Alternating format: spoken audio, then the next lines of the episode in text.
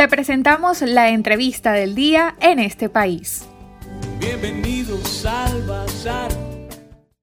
Me complace hoy contar con la participación de la profesora Luisa Pernalete, docente, maestra de gran trayectoria, pieza fundamental del equipo de la red de escuelas de fe y alegría a nivel nacional. Y vamos a conversar justamente de este retorno a clases planteado para los meses de septiembre-octubre. Profesora Luisa, ¿qué evaluación hace de este debate sobre el regreso a clases y las modalidades en las cuales pudiera realizarse a distancia o semipresencial? Hola Alexei, mucho gusto en saludarte a ti y a todo tu equipo. Bueno, a mí en primer lugar este debate me resulta bueno en el sentido de que bueno que se está hablando del asunto, de que no aparentemente no va a ser una decisión tomada sin haber consultado. Yo sé que han habido varias reuniones, eso me alegra. Lo otro es que cualquier decisión que se tome para clases hay que tomar en cuenta lo que se llama el interés superior del niño. Eso lo establece la Convención Internacional de Derechos del Niño lo establece también nuestra Constitución. Entonces, nada que perjudique a los niños, niñas, adolescentes puede ser mm, decidido porque eh, los derechos son para favorecer a los niños y adolescentes. Los derechos no pueden ser para perjudicarlos. Entonces, lo que sea tiene que ser tomando en cuenta la situación de la pandemia, la situación del entorno, la situación de las escuelas. Em, si va a ser presencial o virtual, bueno, el ministerio tendrá sus decisiones, pero mm, nosotros tenemos que ver también el interés superior del niño. Eso es para mí lo más mm, importante. En su experiencia, ¿qué tan importante es eh, para el proceso educativo la interacción y el contacto entre profesores y estudiantes en el aula, en medio de esta discusión sobre lo virtual en la educación, justamente? Si tú me dijeras a mí qué es lo que yo quisiera, bueno, eh, por supuesto que nosotros nos encantaría volver a ver los niños y las niñas en los colegios, eh, riendo, jugando, preguntándole a sus maestros. Los niños han dicho que, le, que extrañan a sus maestros. Si tú me dieras qué es lo que yo quisiera, yo quisiera que fuera un sistema híbrido semipresencial en donde se pudieran ver de vez en cuando y en donde se pudiera eh, continuar con la educación a distancia, porque decir que podemos tener clases presenciales todos los días, eso es imposible. Empezando porque ninguno de los indicadores que teníamos antes de la cuarentena, que estaban entorpeciendo la asistencia diaria, ya en COVID nos decía que hasta mm, diciembre, enero, hasta de la cuarentena, el 40% no estaba asistiendo regularmente a las escuelas de manera que ya teníamos una, una inasistencia muy marcada. Bueno, ninguno de esos indicadores que teníamos antes de la cuarentena han mejorado, es más, han empeorado, porque el tema del combustible no estaba tan grave hace unos meses, ahora es gravísimo y no solamente en cierta parte del interior, ya también Caracas tiene, tiene ciertos problemas. Y el interior, bueno, tú y yo sabemos lo que significa en Barquisimeto estar varios días eh, para tomar combustible. Entonces, ¿cómo se tienen clases presenciales si no hay transporte colectivo y si la gente no tiene cómo, cómo llegar hasta su lugar de trabajo o hasta su lugar de estudio? Eh, lo que nosotros quisiéramos fuera eso, que los niños se vieran. Porque, mm, como bien tú preguntas, ¿cuál es el peso de lo afectivo. Bueno, ciertamente lo afectivo es muy importante para los niños y las niñas. Claro, lo afectivo no es solamente el contacto físico, lo afectivo es también la manera como tú conduces eh, tu trabajo educativo.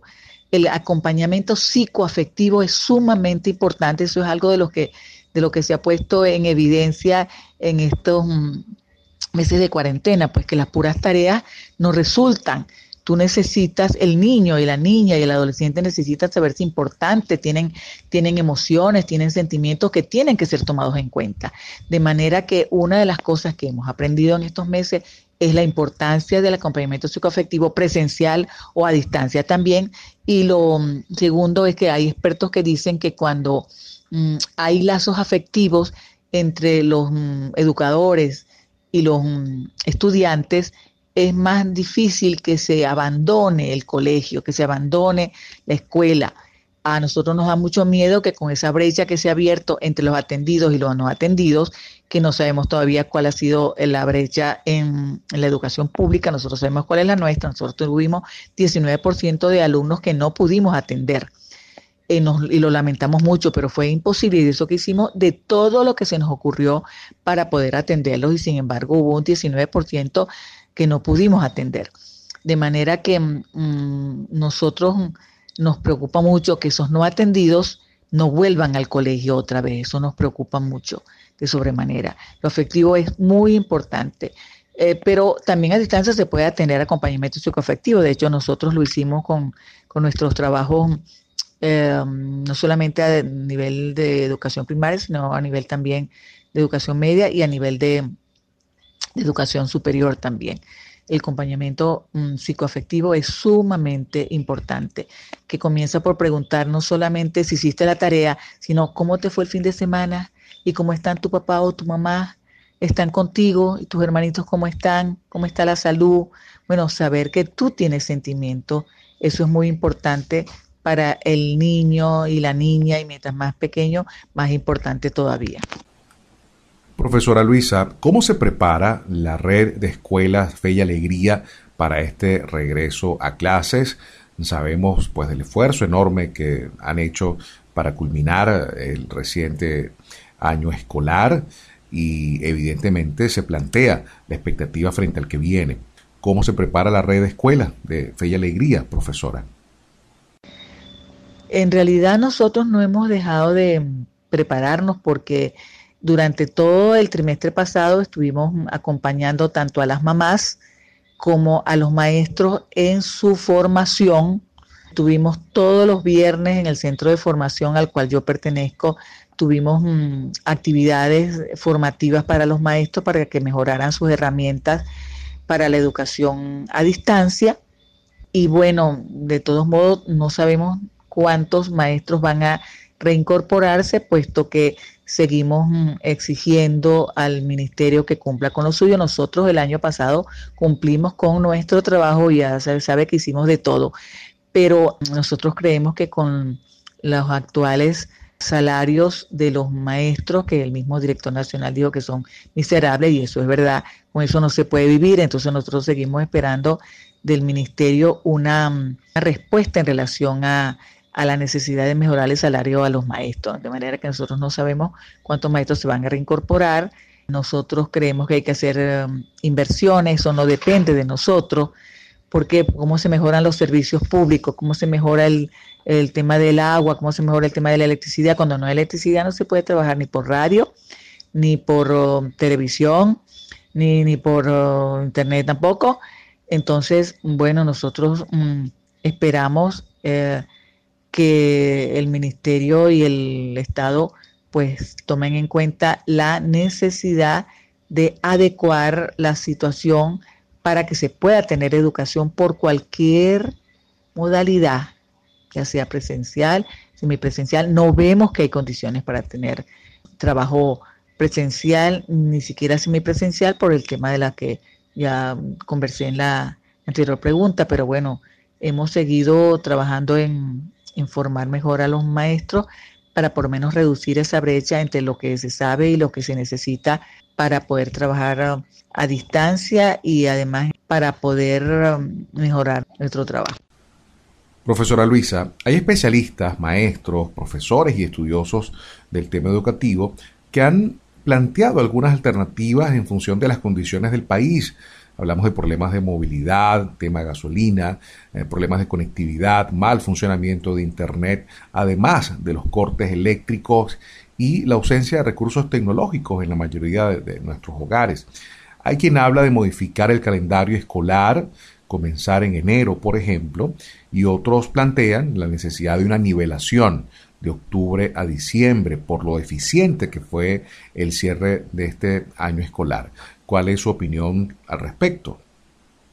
Bueno, yo creo que comenzar el año escolar ahora con refuerzo, eso en realidad, eso lo hacemos nosotros desde hace mucho tiempo. Uno comienza con repaso, comienza con refuerzo y cada maestro sabe cuánto cuánto tuvo de cobertura y cuánto tuvo de impacto y cuánto aprendieron. Se supone que solo debe tener cada maestro. En algunos colegios están proponiendo que el maestro, que sobre todo en los primeros grados, el maestro que estuvo en preescolar, pues sigue en primer grado, de manera que eso ayuda mucho porque la maestra sabe qué alumnos tuvo y cuántos atendió y cuántos, eh, cómo están los muchachos. Entonces, eso es una cosa que ayudaría. Yo creo que mm, sea lo que sea que se decida, que siempre insisto, tiene que ser con el interés superior del niño por delante. Lo que sí no se puede hacer es no hacer nada de aquí hasta enero, porque ahí sí es verdad que los perdemos a todos. Y además, hay muchos estudiosos del tema en otros países, el que estudian todo, que dicen que cuando hay una mm, etapa prolongada de, digamos, de no trabajo escolar, o sea, cuando ha habido eh, paros prolongados, cuando ha habido desastre, eh, el muchacho desaprende. Entonces, uno no puede tener a los muchachos desde el mes de julio, agosto, septiembre, octubre, noviembre, diciembre, no, sin hacer nada, ahí sí es verdad que los perdemos a todos. Entonces, lo que sea, hay que comenzarlo a hacer ahora, digamos, septiembre u octubre ya sea con repaso, con refuerzo o iniciando el año con repaso y refuerzo, aunque se tenga un nuevo año escolar. Lo que sí no se puede hacer es no hacer nada. Y por eso mm, yo insisto en que, aun cuando no tengamos las condiciones ideales, tenemos que ir trabajando para que se tengan, pero no podemos sentarnos a esperar que tengamos las condiciones ideales.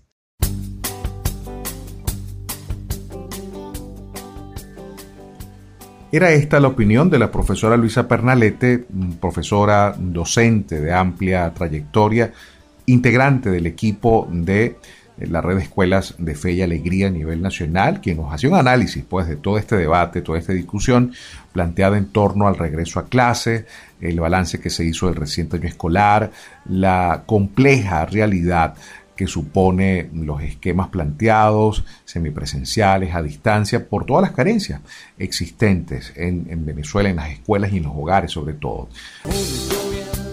Para conocer más del programa en este país, visita nuestras cuentas en redes sociales, en Twitter e Instagram como arroba en este país radio, en Facebook en este país programa radiofónico y en la página web en estepaís.info.